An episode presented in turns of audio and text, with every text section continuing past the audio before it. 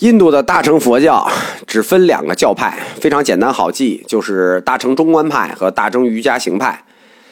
龙树和提婆菩萨在开创了大乘中观学派以后呢，弥勒和无著两位菩萨又开创了瑜伽行派，构成了印度佛教的两大这个大乘佛教两大宗派。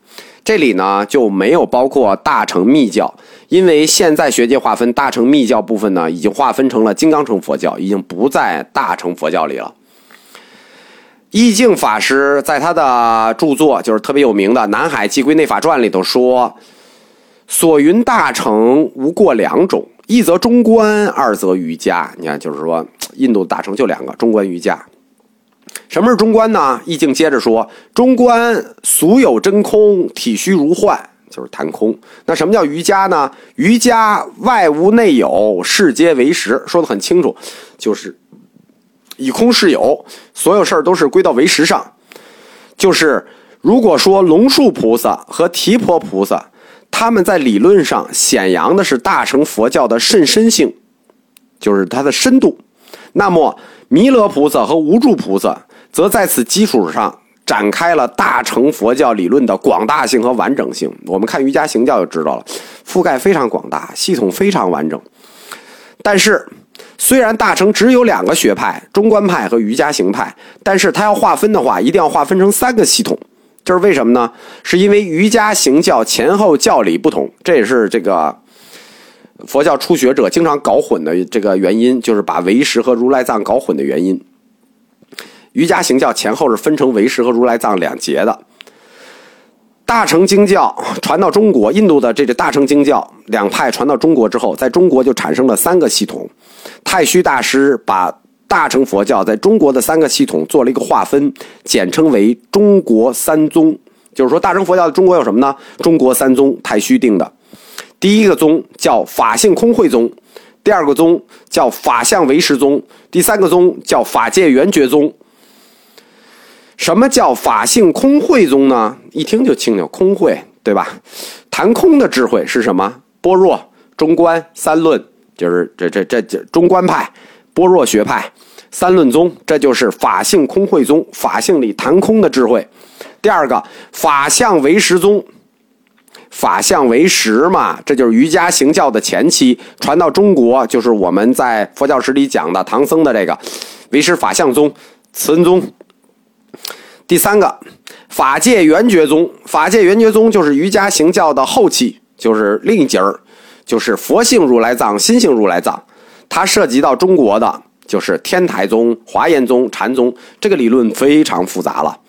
我们中国常说的两本经，有经常有人问我的，比如圆觉经啊、楞严经啊，这个两本经，尤其是楞严特别有名，它就是谈佛性如来藏的。他现在归就归到法界圆觉宗里头，但是这两本经呢，是我们中国人自己写的，也有定论。就好多人老问我这个事儿，其实这是我们中国人写的，这是定论的。关于印度佛教，中国佛教分成这三宗：法性空慧、法相唯识、法界圆觉。但是印度佛教怎么分呢？印度佛教他自己没有分，我没说嘛，印度人他没有这个智力。后来。是我们中国的释音顺大师在太虚大师判教的基础上，把中国因素剥离了。因为里头我们刚才说了嘛，涉及到中国很多宗派，把中国因素剥离了，纯粹的去判了一下印度大乘佛教。然后呢，印度大乘佛教也判成三宗，不叫三宗，叫三系。所以大乘佛教在中国叫中国三宗，在印度叫印度三系。印度哪三系呢？第一系叫做性空唯名论。第二系叫虚妄唯实论，第三系叫真常唯心论。这名字就有点西化了啊。呃，性空唯名论，实际指的是般若中观；虚妄唯实，指的是瑜伽行派里头前半截儿唯实思想；真常唯心，指的是佛凡合流的佛性如来藏思想。其实印顺大师这种划分呢，它有问题。为什么？因为印顺大师在分这个瑜伽行教最后的这个如来藏的时候，认为如来藏是什么东西呢？如来藏思想是凡佛合流，凡就是婆罗门教的神我。他认为如来藏是凡佛合流，这种如果这种说法被确认了，这种河流被确认了，那基本上就否定了佛性如来藏是正法的可能，因为佛陀是反婆罗门的，你还凡佛去河流，那如来藏思想就不是正法。所以说，这个印度三系的分法现在我们都不采用，因为这种采用方式呢，理论是不对的。中国三宗的理论是对的，但是印顺的印度三系理论不对。现在学界对大乘经教分呢，一般是按四系分，就是理论怎么分，就不是像太虚大师分的那么粗啊。什么就是你都听不懂的这名字，什么法性空慧、法相唯识、法界圆觉，啊，当然了，学界分的名字你也听不太懂。就是对大乘经教做了四类划分，第一类叫无相唯名教，第二类叫佛性如来藏教，第三类叫纯粹唯识教，第四类叫心性如来藏教。大家这个可以仔细听一下啊，就是瑜伽行派，就是大乘怎么分？大乘分为四类，第一类。无相为名，什么无相为名？那很简单，那般若嘛。第二个佛性如来藏，第三个纯粹为实，第四个心性如来藏。大家搞混搞混，都搞混在佛性如来藏和心性如来藏的区别上了。我们来简单的介绍一下，就是现代学界对大乘佛教四种划分的理由或者如何区分，特别是要区分一下佛性如来藏和心性如来藏的区别。最初。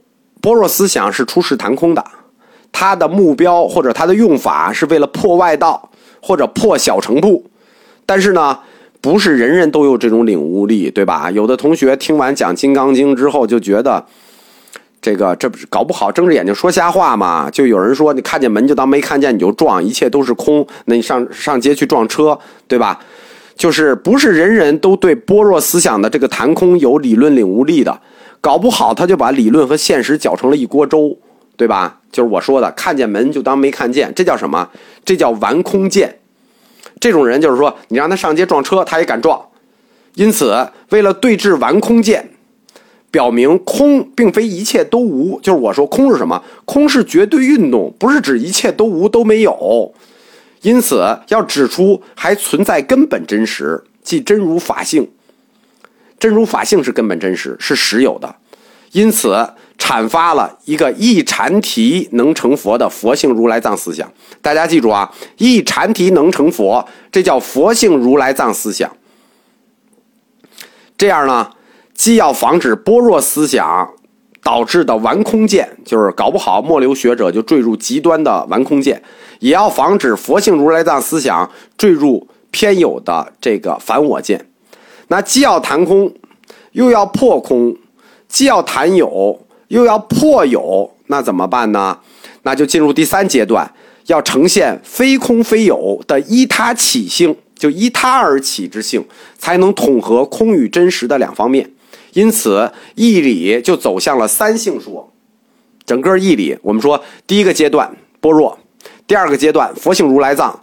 那般若。容易偏空，佛性如来藏容易偏这个反我见，那怎么办？就要谈三性，阐扬三性说，义理就走向了瑜伽行教的唯识观。三性说就是依他起性，遍计所执性，圆成实性。那这个理论体系非常宏大，我们就不不展开了啊。我们佛教哲学明年那个大乘部分会展开这个，大家知道一下词儿就行了，就是知道一下这个四个。大乘佛教四个分类是怎么分出来的？就是到第三个就要谈到纯唯识，就是谈三性。在瑜伽行思想中，融合了般若空说与佛性如来藏说两个就融合。你看，第一阶段是般若空性。第二阶段是佛性如来藏性，那一个容易偏空，一个容易偏反我见，然后最后通过三性依他起性，遍计所知和圆成实，就是纯粹的瑜伽行派唯识思想，把这二者整合起来，整合起来之后，佛教的义理就达到了最高点，义理的广度和复杂度就是空前的了，那么就进入了下一个方向。就这一段，大家如果听不懂呢，努力凑合听一下，因为听不懂，你后面更听不明白。就是这个努力听一下吧，这样瑜伽行教就在三性的唯识观下出现了两个走向，一个走向是纯粹唯识学的，就是一切以唯识为基础的，叫有唯一唯识；一个就糅合了前面的佛性如来藏思想，唯识与如来藏思想融合在一起，就叫做无唯一唯识思想。就是我们说瑜伽行教就在第三环进行了进行了分流，走向了有唯一唯识和无唯一唯识。根据瑜伽行教的这两个走向，就是有唯一唯识和无唯一唯识，如果加上了大乘中观，大乘经教就会分为四个类。哪四个类呢？第一个类就是谈空的般若般若教，就是纯粹的，就是《金刚经》这种谈空的，就叫无相为名教。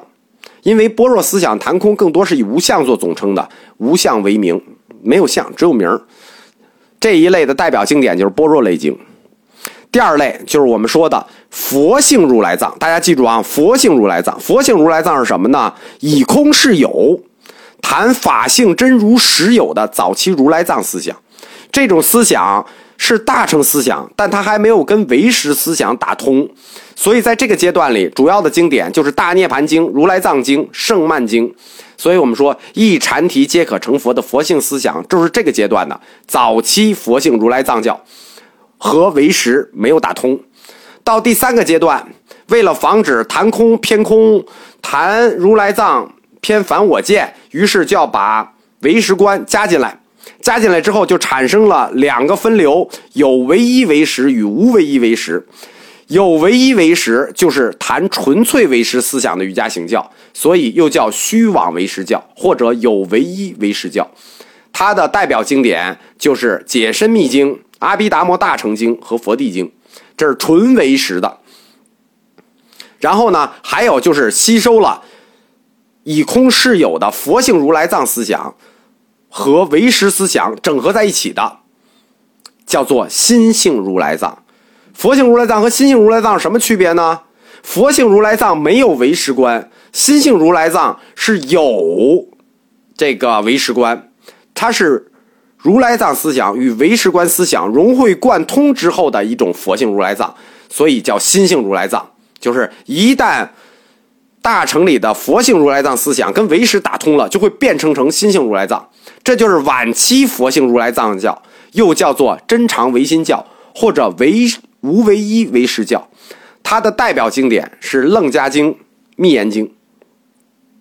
这课理论比较难，我就短讲一点，大家可以多听两遍。